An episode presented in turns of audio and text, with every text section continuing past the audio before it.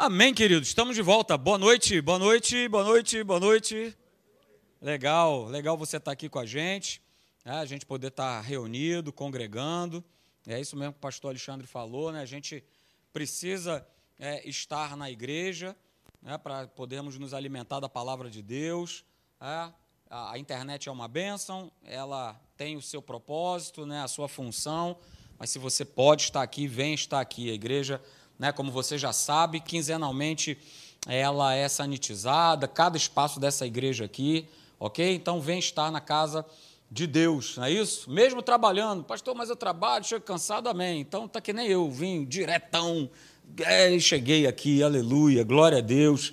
É, é bom demais a gente poder estar tá na casa de Deus. Eu tenho falado, né, sobre não abandonar a nossa confiança em Deus, a gente já tem falado isso há bastante tempo e eu quero hoje dar continuidade falando sobre esse tema. E a gente sempre usa esse verso que está lá em Eclesiastes, capítulo 11, verso de número 8. Eu gosto muito, porque é um verso é, onde Salomão ele não, ele não esconde aquilo que ele passava, aquilo que nós conhecemos dos heróis da fé antes dele passaram, enfrentaram, assim como o próprio Senhor Jesus enfrentou e assim como nós enfrentamos no dia de hoje. Veja o que, é que ele escreveu.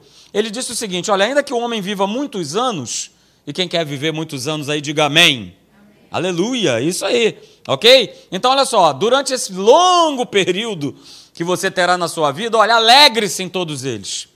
Tenha prazer né, em viver esses dias que o Senhor vai te conceder ok? E é para nós alegrarmos mesmo. Cada dia que nós acordamos é motivo de nós celebrarmos a Deus.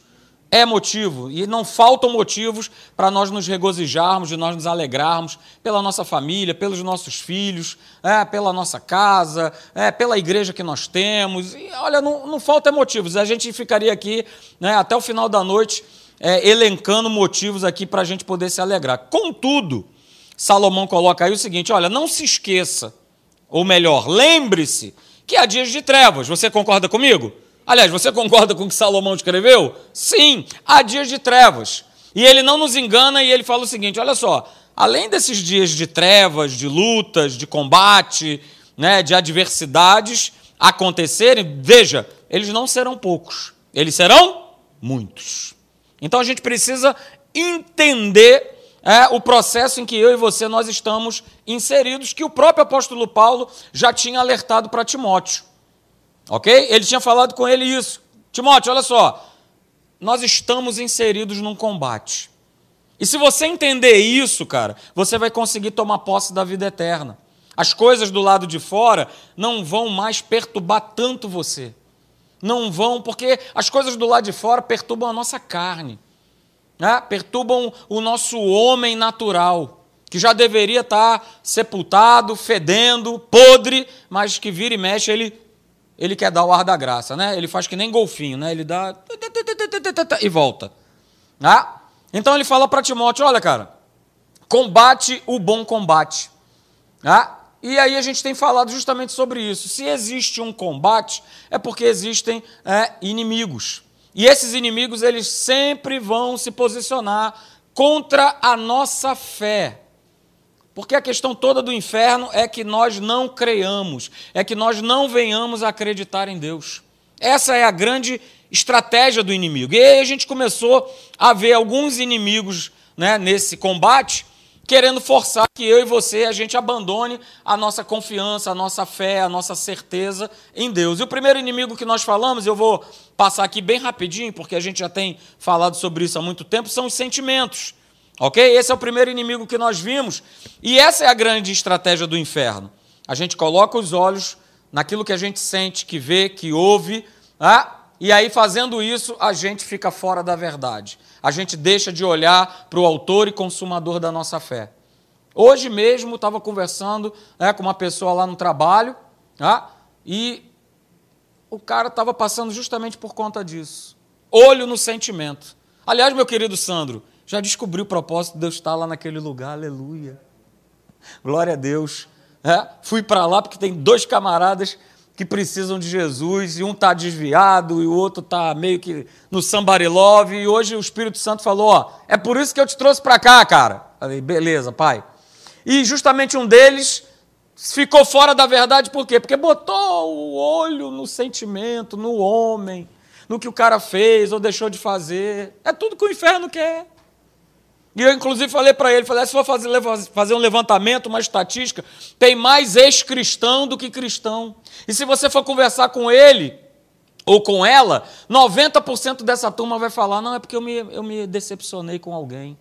Decepção tem a ver com sentimento. Ah, porque eu me decepcionei com o pastor, é que eu me decepcionei com o camarada que tocava junto comigo, que dirigiu o louvor, que estava comigo ali na mesa. Ou seja, sentimento.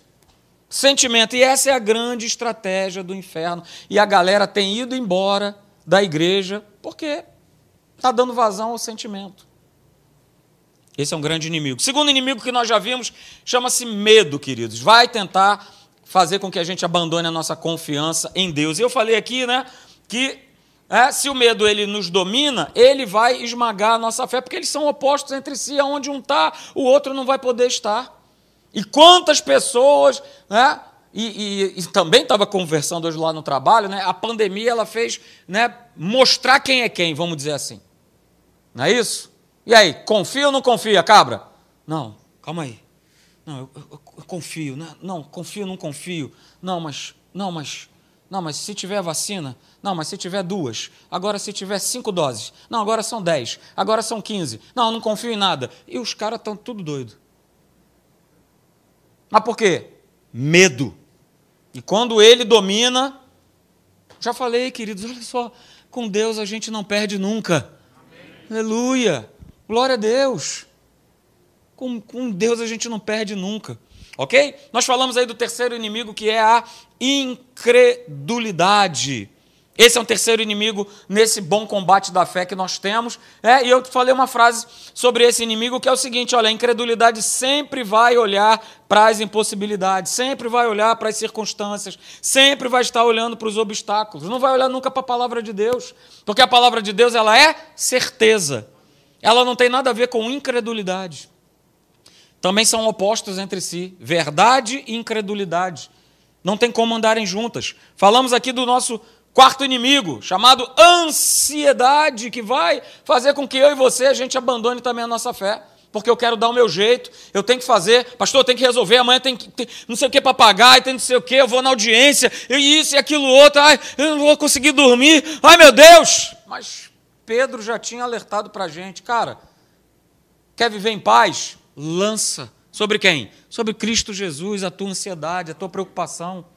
Sabe por quê? Ele completa. Porque ele tem o quê? Cuidado de nós. Então, ou eu tomo posse, ou eu acredito nessa verdade, cara, então, cara, aqui é mais um lugar gostoso. Uh, esse ar-condicionado aqui, aleluia. Maravilha. Que música boa, gostosa. Gostei do cara tocando violão. É um clube. É um mero clube. Porque eu preciso viver a palavra. Jesus já tinha falado isso lá em Mateus capítulo 6. Verso 25: Não andeis ansiosos de coisa alguma. E Paulo fala isso. E Paulo fala lá em Filipenses. E Paulo vai falando, vai falando, vai falando. Então, opa, isso aqui é um inimigo que a gente precisa estar atento. E não esquecer que Deus, Ele tem cuidado de nós. Uh, aleluia! Quinto inimigo, querido, que nós vimos, e nós falamos sobre isso aqui, são mentes confusas. E a turma está com a mente toda pirada realmente aí. Está todo mundo doido. Mas Paulo já falava sobre isso, lá em Filipenses capítulo 4, verso 7 e verso 8. Opa, que a minha mente não fique confusa. Uh, aleluia. Então eu vou lá no verso 7 e eu como é que eu vou proteger minha mente? Eu vou proteger minha mente com a paz de Cristo, que vai trazer paz não só para minha mente, como vai trazer paz para o meu coração. E aí ele complementa no verso 8 dizendo o seguinte: Cara, deixa eu falar para você o que, que tem que ocupar a tua mente. Quais são os pensamentos que precisam ocupar a tua mente? Pensamentos de paz, pensamento respeitável, tudo aquilo que é justo, tudo aquilo que é de boa fama, seja isso que ocupe o vosso pensamento. Então não tem que pensar em outra coisa que não seja como está é, escrito lá em Colossenses capítulo 3. Eu preciso pensar nas coisas lá do alto. Pastor, mas e aqui fora? Deixa a turma se comer, cara. Mas eu preciso pensar nas coisas lá do alto, viver das coisas lá do alto. Porque aí a gente vai, sabe, tirando de letra as situações, aquelas coisinhas que perturbavam, que, que traziam inquietação na nossa cabeça, não trazem mais. Porque eu sei quem tenho crido, porque eu tenho a mente de Cristo. Então eu não tenho que ter, viver com confusão na minha mente. Amém? Vimos o sexto inimigo que muitas vezes nos atrapalha, que é a nossa boca. Tiago fala sobre isso lá no capítulo de número 3. É, ele fala que a nossa boca, aliás, ele considera a nossa boca, a nossa língua, como um leme que traz direção para a nossa vida. E aí nós vimos lá em Provérbios capítulo 13, verso 3, eu gosto muito desse verso. Fala ao meu coração, que diz assim, olha, quem toma cuidado com as suas palavras, protege o quê? A sua própria alma. E aí veja o que, que ele fala, porque quem vive falando tudo o que pensa, e quem fala, e quem vive falando tudo o que pensa, diga amém. Estão atentos, aleluia. Você deu amém aí, eu escutei aí na sua casa. É? Porque quem vive falando tudo o que pensa, o que, é que vai acontecer com esse camarada? Ele vai arruinar a sua própria vida. Então nós aprendemos aí com esse inimigo aí, que às vezes pode se tornar um inimigo, é que é a nossa boca, a nossa língua, é que pessoas são construídas, mas elas também podem ser destruídas com as nossas palavras. Por isso a importância de nós nos policiarmos sempre com aquilo que a gente fala dentro da nossa casa, para os nossos filhos, com a nossa esposa. Oh, aleluia, um amém. É? Com o nosso marido, mais um amém, aleluia. A gente precisa se policiar, porque senão a gente vai soltando marimbondo e o pessoal de casa é o que mais sofre. Porque aqui, aleluia, glória a Deus, Ih, aleluia. Mas em casa eu solto os cachorros na Dona Maria, aleluia, quero nem saber. Eu solto os cachorros lá na minha filha, no meu filho, num papagaio, eu dou o bico no cachorro. Pessoas são construídas, mas elas também podem ser destruídas, às vezes com uma palavra maldita. Ah, por isso que nós fomos criados para abençoar, para bem dizer. Bem dizer é falar bem, mal dizer é falar mal. Então tome cuidado, queridos. Esse é um inimigo. O outro que nós vimos, o sétimo, que o que ninguém quer, que é esse tal desse tempo de espera. Pastor, eu quero para ontem. Você também é em casa, tem certeza. Você quer para ontem. Mas veja, né? Nós vimos o texto lá de 1 Samuel 16, verso 13. Quando Samuel chega lá com aquele chifrão, pá, uai, vou ungir Davi, rei de Israel, ó, Poxa, deve estar tá aí uma comitiva né, me esperando, trombetas tocando, tapete vermelho. Ele é ungido rei. O que, que acontece com Davi? Ele volta para cuidar das suas nobres ovelhinhas. Ovelhinhas, ovelhinhas e mais ovelhinhas. E não foi um tempo curto, não.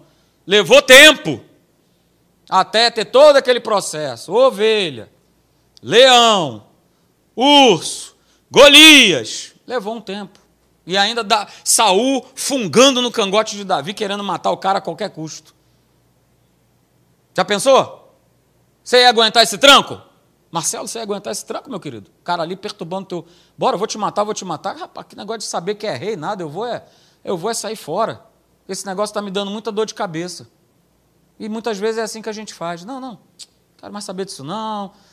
Entendeu? Isso está me. Ah, ah, quer saber? Vou chutar é tudo. Mas que bom, que vontade é coisa que dá e passa. Aleluia. Então veja, falando a respeito de espera. A espera em Deus, queridos, nos ensina a perseverar na nossa fé e a amadurecer as nossas atitudes. Uh, aleluia. Mas cuidado, que esse tempo pode se tornar um grande inimigo. E aí você chutar o pau da barraca, chutar o balde, falar, quer saber de uma coisa? Estou indo, não cansei de esperar. E às vezes a tua, tua bênção, teu milagre estava ali, ó mas eu não soube esperar, eu quis meter os pés pelas mãos, como Saul, né? Como Saul exatamente fez. Samuel falou, cara, espera aí, sete dias, eu vou voltar. Mas o cara não quis esperar. Ah, o pessoal estava me pressionando. Samuel, o pessoal estava me pressionando, então, forçado pelas circunstâncias, desobedeci, você demorou a chegar, tome cuidado. Falamos também sobre o oitavo inimigo, né, que é olhar para trás, queridos vai tentar fazer com que a gente abandone a nossa confiança e a nossa fé em Deus. E aí nós lemos esse texto aqui, que está lá em Eclesiastes, capítulo 7, verso 10, eu também gosto muito dele. Diga, diz o seguinte: olha, nunca deseje que os velhos tempos voltem, porque você não sabe se eles foram realmente melhores que os de hoje. E isso vale tanto para situações que eu vivi que foram ruins, desagradáveis, como para situações muito boas, muito legais. Deus quer trabalhar na nossa vida é hoje. Quer trabalhar na nossa vida agora. Essa palavra que você está ouvindo agora é combustível para a tua vida. Mas esse combustível ele acaba, que nem no nosso carro. Você não abastece é, e vai rodar eternamente com seu carro. Não vai. Chega um determinado momento que você tem que fazer o quê? Abastecer. Só que espiritualmente, a gente precisa desse abastecimento o quê? Todo dia. Todo dia a gente precisa abastecer. E não ficar olhando para trás, e não ficar naquele tempo que era bom, que era isso, que era aquilo outro. O próprio Senhor Jesus, ele recomendou isso lá em Lucas 9,62. Falando: olha, aquele camarada que já pôs né, a mão no arado, se olhar para trás, ele não é apto do reino de Deus entrou nessa jornada, querido, eu e você, é para ir em frente, é para seguir adiante, é para olhar para Cristo. Eu estava falando com a turma lá do trabalho, falei, cara, se você entrar na igreja e ficar numa de olhar para um, olhar para outro, cara, você não vai ficar em igreja nenhuma. Falei, sabe quando que a igreja vai se tornar perfeita? Quando não tiver mais gente. Isso aqui ficar tudo vazio. Tiver microfone, sozinho, aí, aí vai ser perfeito. Porque não vai ter pessoas. Mas enquanto tiver, vão ter situações. Então, ó, entrou nessa jornada, vai até o final. Vai embora, ok? Porque nós falamos né, que quem põe a mão no arado precisa olhar para frente, precisa estar tá focado.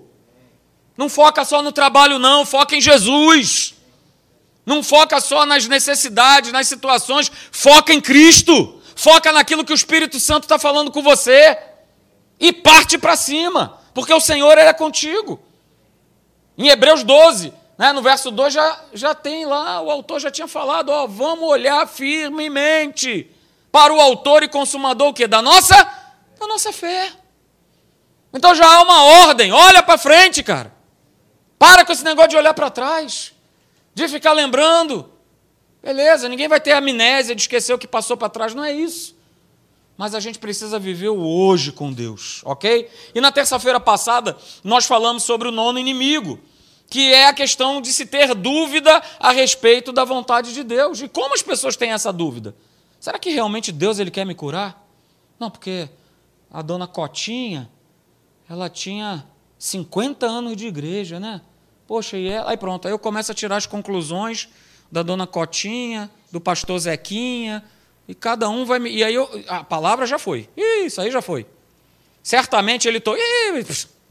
Esquece isso. Mas eu quero saber o que, que você tem a me dizer. Qual é a sua experiência? Não tenha você a experiência com Deus. Tenha você a experiência de cura, a experiência de vitória, a experiência do milagre, a experiência do sobrenatural. É tempo, esse tempo é o tempo de nós vivermos o sobrenatural de Deus.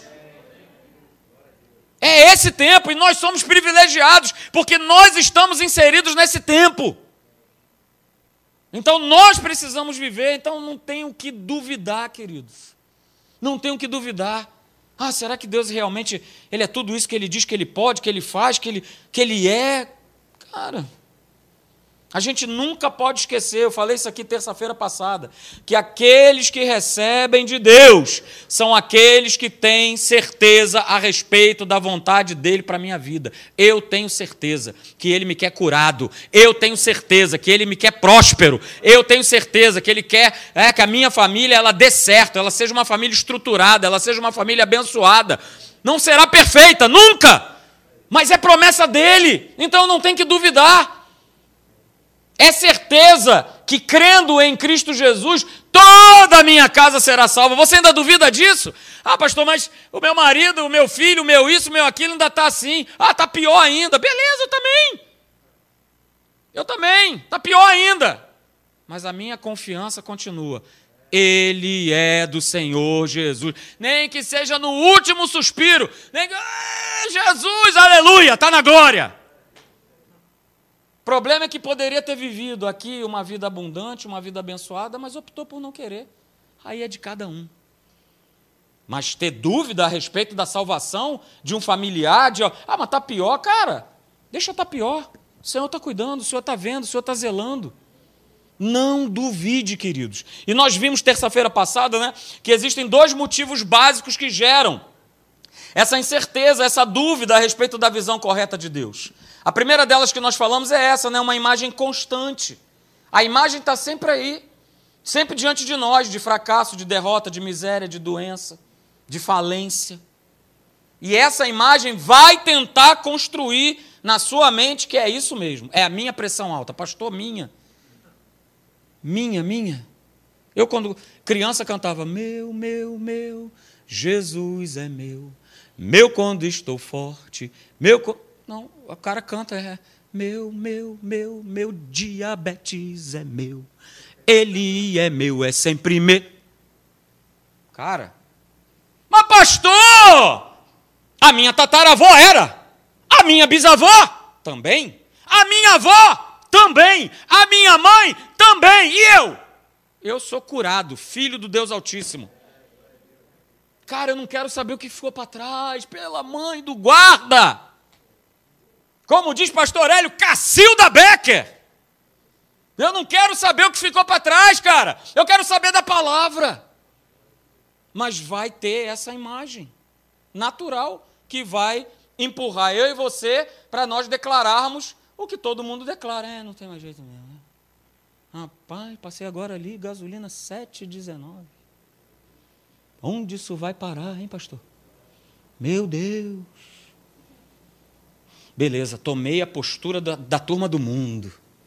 Oh, de só declarar derrota. De só, ah, pastor, você está negando a realidade. Está lá. Sai ali agora que você vai ver. 7,19. Cara, sou cidadão do reino. O compromisso não sou eu. Eu não tenho compromisso de produzir. Nem você tem, ninguém tem. O compromisso é dele. É ele que faz. É ele, é ele que faz.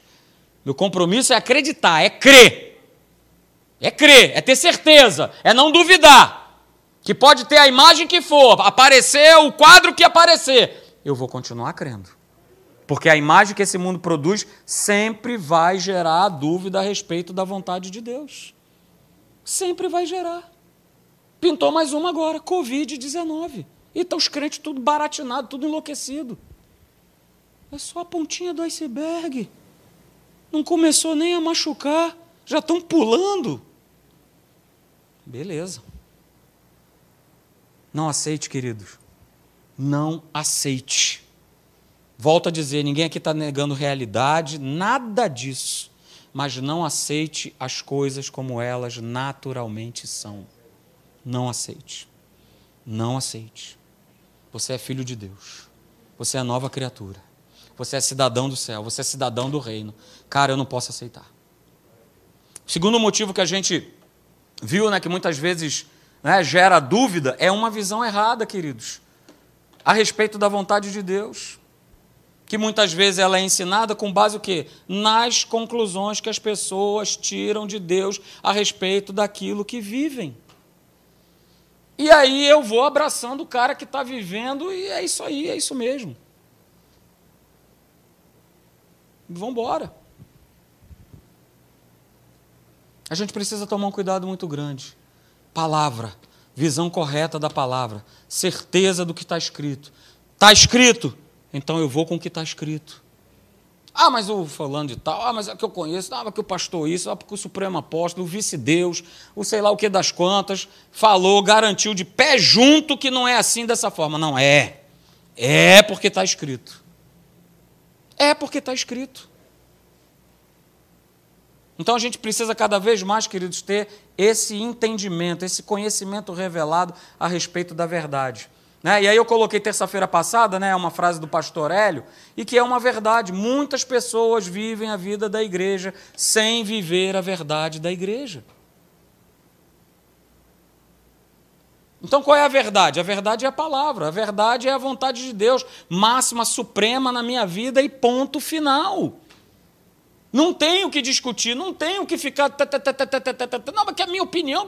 Para com isso, cara. Para com isso, e aí nós falamos também, né, terça-feira passada, que o ensino da verdade não pode ser ensinado sem o espírito da verdade, senão é o quê? É mera letra. Paulo já dizia isso, eu vou ler para você, Romanos capítulo 10, verso 1, ele falou o seguinte a respeito lá dos fariseus, pessoal lá, aquela turma: Irmãos, a boa vontade do meu coração e a minha súplica a Deus a favor deles são para que eles sejam salvos, porque a turma está achando que está, ó, uh, abafando, é. somos do Senhor, é, porque temos né, obedecido, né, nós temos cumprido a lei e tal. Olha, eu estou orando para essa turma ser salvo. E aí ele fala no verso 2 de Romanos 10: Porque lhes dou testemunho de que eles têm zelo por Deus. Olha aí. Eles têm zelo por Deus, porém não com entendimento. Verso 3: Porquanto desconhecendo a justiça de Deus e procurando estabelecer a sua própria. Estamos vivendo isso hoje? Olha, olha que, que novidade. É a minha razão, é o meu direito, é a minha opinião, é o que eu acho, é a Bíblia segundo Marcelão. Segundo Marcelão, eu não preciso perdoar, segundo Marcelão, eu não preciso dizimar. É, é do jeito que eu quero. Se for do jeito que eu quero, está tudo certo. Senão essa igreja não presta. Ah, não tem amor, Ih, esse pastor fica aí no nosso pé, vem congregar, vem tá aqui, né, né, né. É? Ah, então vou embora, vou para outro lugar. Coisa que a palavra já dizia, né? Olha, Timóteo, a turma vai sentir uma coceira, rapaz no ouvido, que não é cera, não. Né? Não, é, não, é, não é ceroto, não. É, é, é porque tem que, tem que pregar o que eles querem. Tem que pregar o que agrada. É isso. Se for isso, uh, quarta-feira aqui vai ter fila lá na porta de gente querendo entrar. Ó, oh, liberou geral, hein? Ih, tô lá. Quarta-feira agora tô lá. Mas os caras vêm aqui pregar a verdade, eu vou fazer o que quarta-feira? Vou ver o Mengão, né? Só no primeiro tempo já estava 3 a 0 então. Vou para a igreja para quê? Ah, não nada. Né? Então a gente terminou falando, queridos, no nosso último encontro, para a gente dar sequência aí, que a palavra sem o Espírito Santo, ela é mera palavra, ela é só letra. E essa letra vai gerar dúvida. Porque as seitas que existem aí são baseadas na Bíblia. Porque o cara pegou a letra e, opa, calma aí, que é a minha opinião, que não sei o quê, porque eu acho, porque eu penso, porque eu não sei o quê, pronto. O cara criou a igreja, fundou a seita dele, está tudo certo. E tem um monte de mané atrás. E vai ter sempre.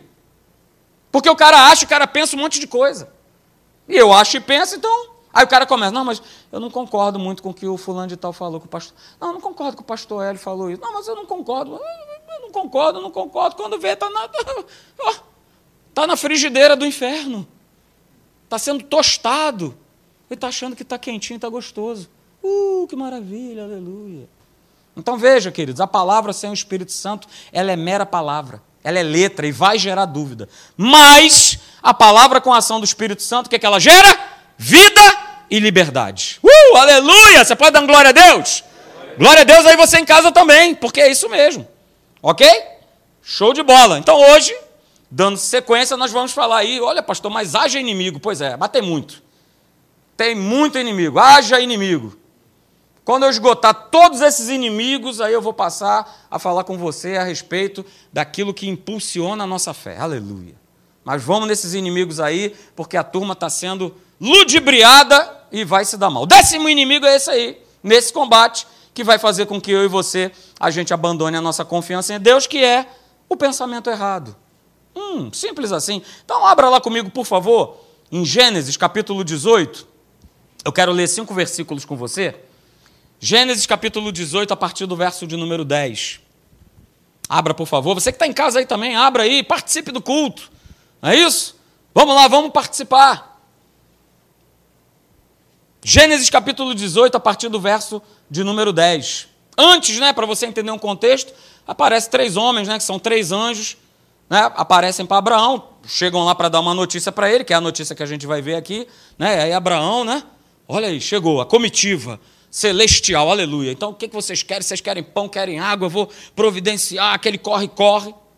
Aí no verso 10, que eu leio com você, disse um deles, dos três homens, falou um deles: Olha só, Abraão, certamente voltarei a ti daqui a um ano. E Sara, a tua mulher, dará à luz um filho. Sara o estava escutando a porta da tenda atrás dele. Olha só, a dona Sara, rapaz. Olha, ela estava de butucas. O famoso estava escutando atrás da porta. Estava escutando a porta. E aí no verso 11: Abraão e Sara eram já velhos, avançados em idade. E Sara já lhe havia cessado o costume das mulheres. Verso 12: Riu-se, pois, Sara no seu íntimo, dizendo consigo mesma: Depois de velha, e velho também o meu senhor, terei ainda prazer? Verso 13: Disse o Senhor a Abraão: Por que se riu Sara, dizendo: Será verdade que darei ainda a luz sendo velha? Uh, verso 14. Toma agora, hein? Agora é hora de tomar posse, hein? Aleluia. Agora, a tua impossibilidade aí, ó. Ó, o teu Isaac aí, ó. Ó, agora, hein?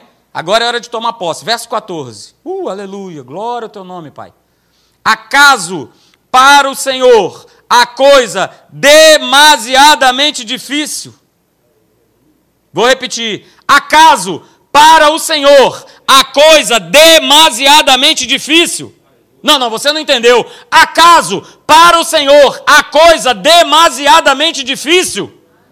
E aí ele complementa dizendo: Olha, cara, olha, Sara, daqui a um ano, nesse mesmo tempo, eu voltarei a ti e Sara terá um filho. Uh, aleluia. Como diz pastor Elinho, já podemos ir embora, aleluia. Porque não há nada demasiadamente difícil ou impossível para o nosso Deus. Mas veja, essa passagem ela nos mostra duas coisas importantes. Primeiro, é, é a palavra de Deus. Cara, saiu da própria boca de Deus. Ela é absoluta, ela é imutável. Acabou. O anjo falou, meu querido, está falado. Não tem o que duvidar, pode dar curto-circuito na tua cabeça. Mas se ele falou, uh, beleza. Esse é um lado da história. A palavra foi anunciada. A palavra foi pregada para Abraão. Cara, daqui a um ano eu vou voltar você vai ter um filho. E detalhe, ele foi lá confirmar um negócio que tinha sido falado para ele ó, há 24 anos atrás. Só que tem um outro lado dessa palavra, que é a dificuldade de Sara é, sustentar aquilo que Deus havia dito para Abraão. Ela ouviu, processou, e aí a gente leu aqui, né? Ela falou o quê? Consigo mesmo. O que, que, o que, que significa isso? No seu pensamento. Ela, ó, rejeitou na hora. Não. Porque no natural, não dá mais. Não tem como. Nem comigo, nem com ele. Nem com um, nem com outro. Não vai sair mato desse cachorro, desse, né? Não vai sair cachorro desse mato, melhor dizendo, de jeito nenhum. Né? Mas esse, queridos, por incrível que pareça, é um inimigo super comum da nossa fé. Que é o quê? Um pensamento errado, um pensamento natural. Que vai concluir por aquilo que ouviu, que vai concluir por aquilo que vê, que vai concluir por aquilo que sente. E aí a gente vai fazendo essas conclusões. E Sara teve essa dificuldade, como muitas vezes nós temos, da gente alcançar esse pensamento de Deus. Sabe por quê? Porque ela, e muitas vezes nós, nós estamos presos num pensamento natural.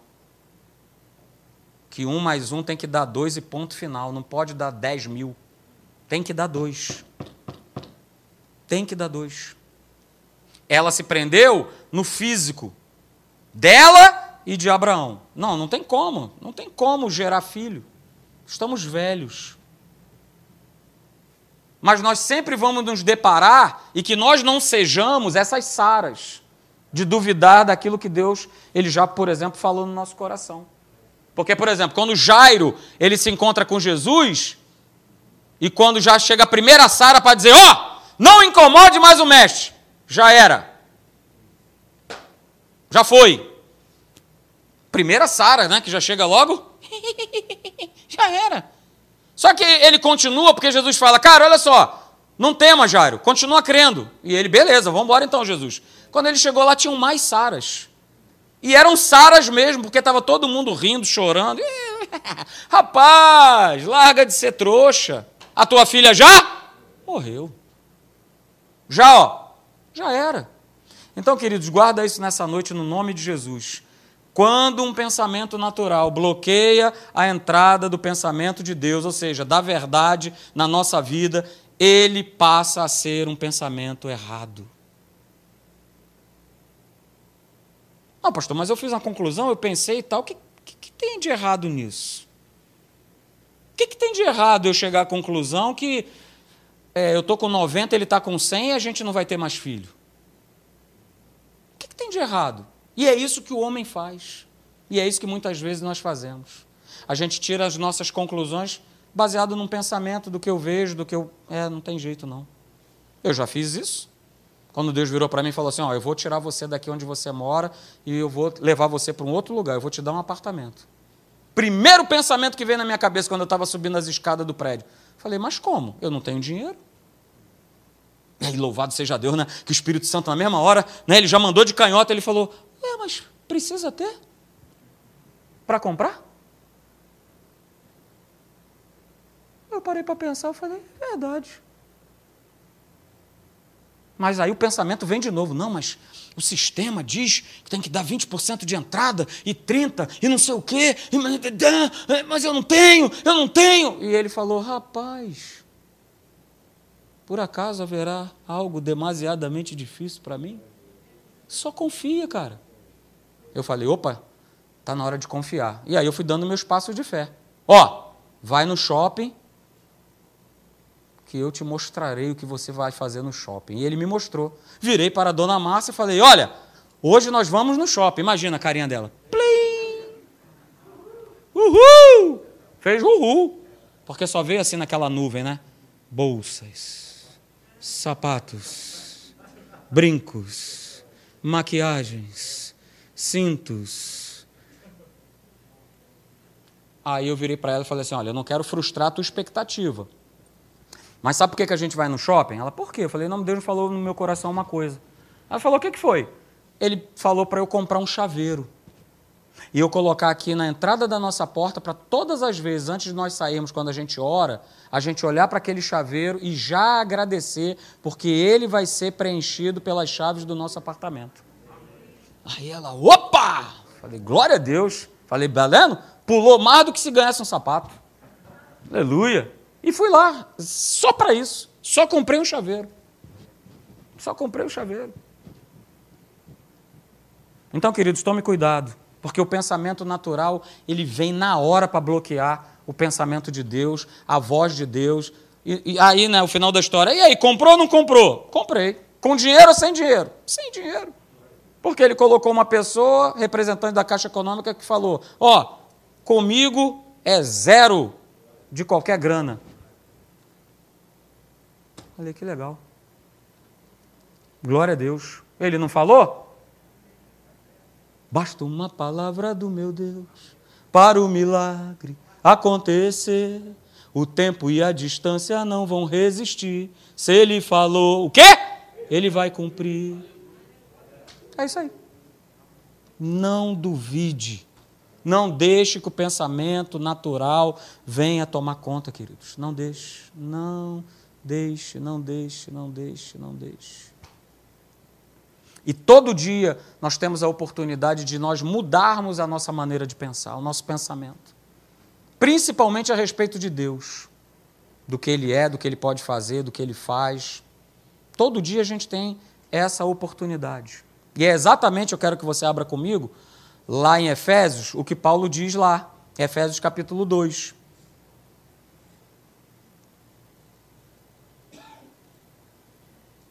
Paulo fala isso. Cara, a gente precisa lembrar o tempo todo quem nós somos, da onde nós fomos tirados, do que ele fez por nós. Porque ficando com esse pensamento, que é o pensamento correto, que é o pensamento de Deus, cara, a gente vai embora. Então a gente não pode se esquecer, Efésios capítulo 2, a partir do verso 1 diz assim: olha, ele nos deu vida, aleluia.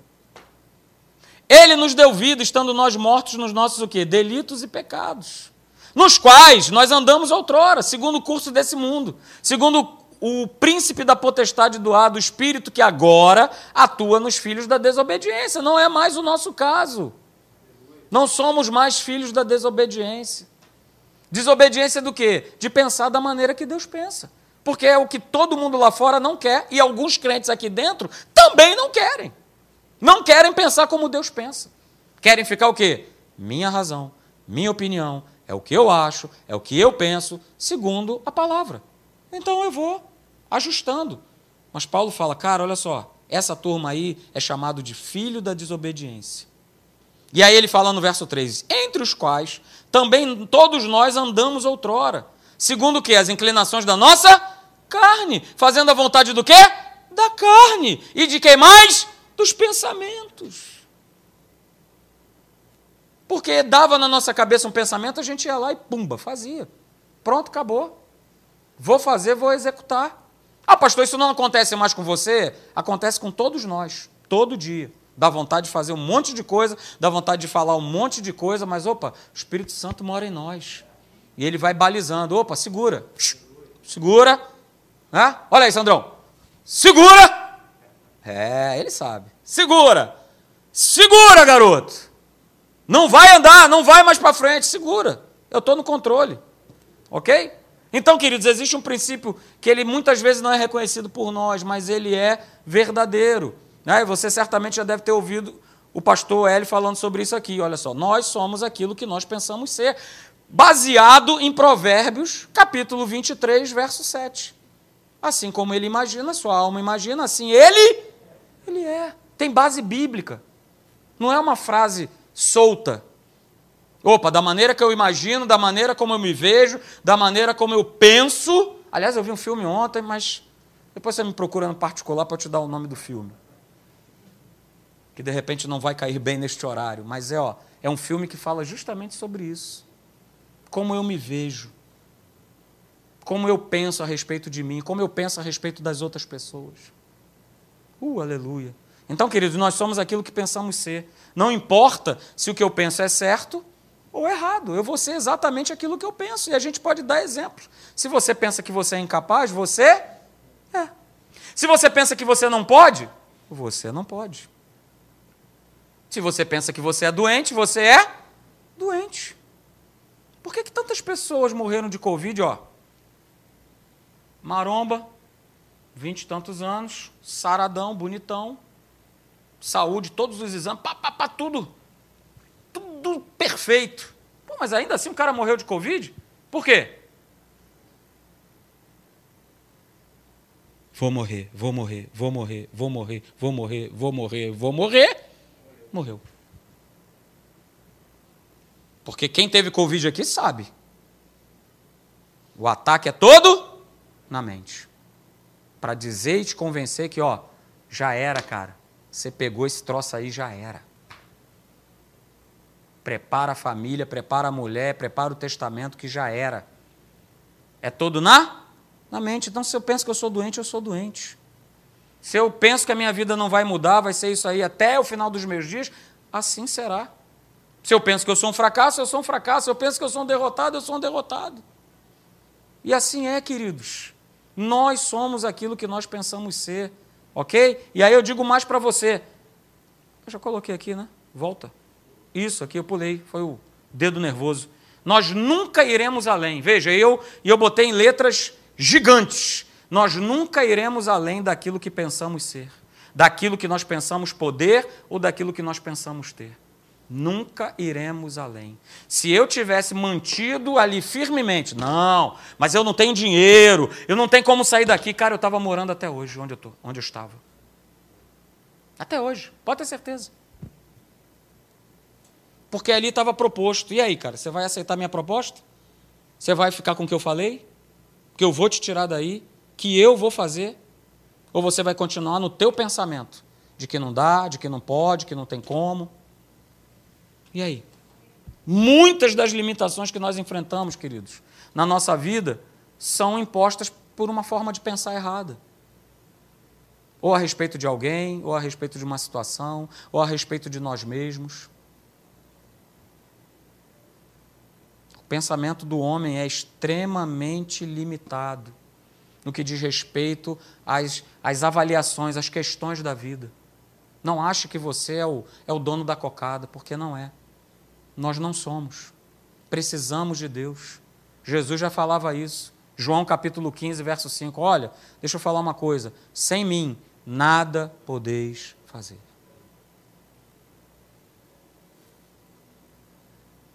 É um exercício, sabia? Para cada um de nós ficarmos com a maneira certa de pensar, com a forma que Deus pensa. Porque o nosso pensamento natural, ele tem como base sempre a inclinação da nossa carne. Sempre do que a carne quer fazer. Sempre do que a carne diz a respeito. Então, se eu ficar com isso, eu vou começar né, a, a tomar decisões, a tomar atitudes baseado na carne. E vai minando né, o, o pensamento. E a gente tem exemplo disso. Pois você lá, dever de casa.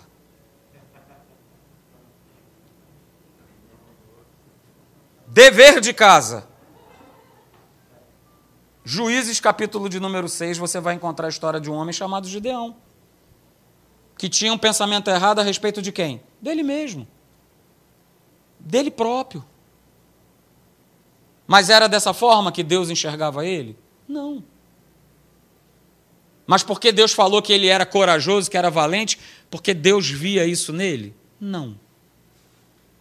Mas Deus sabia que se ele abrisse o coração e acreditasse na palavra de Deus, ele aí sim seria um homem forte e corajoso.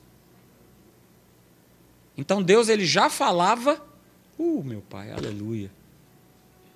Por isso nós vemos né, a palavra falar assim, que ele chama a existência aquilo que não existe. E foi o que ele fez com Gideão. Ele já estava exercendo isso sobre a vida de Gideão, chamando à existência o que de fato não tinha naquele homem, que era coragem, que era um espírito lutador. Mas Gideão estava confessando o que ele via, o que ele sentia, a respeito dele próprio, de que não vai dar, de que não tem mais jeito. Então, queridos, veja, o pensamento que temos a nosso respeito e a respeito das situações que envolvem as nossas vidas determinará o quanto nós conquistaremos ou não nas nossas vidas.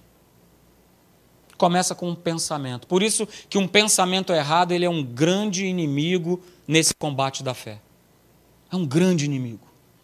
Porque ele vai desencadear outras coisas. Ele vai desencadear a tua boca falar besteira, ele vai desencadear uma dúvida, uma incredulidade, uma ansiedade.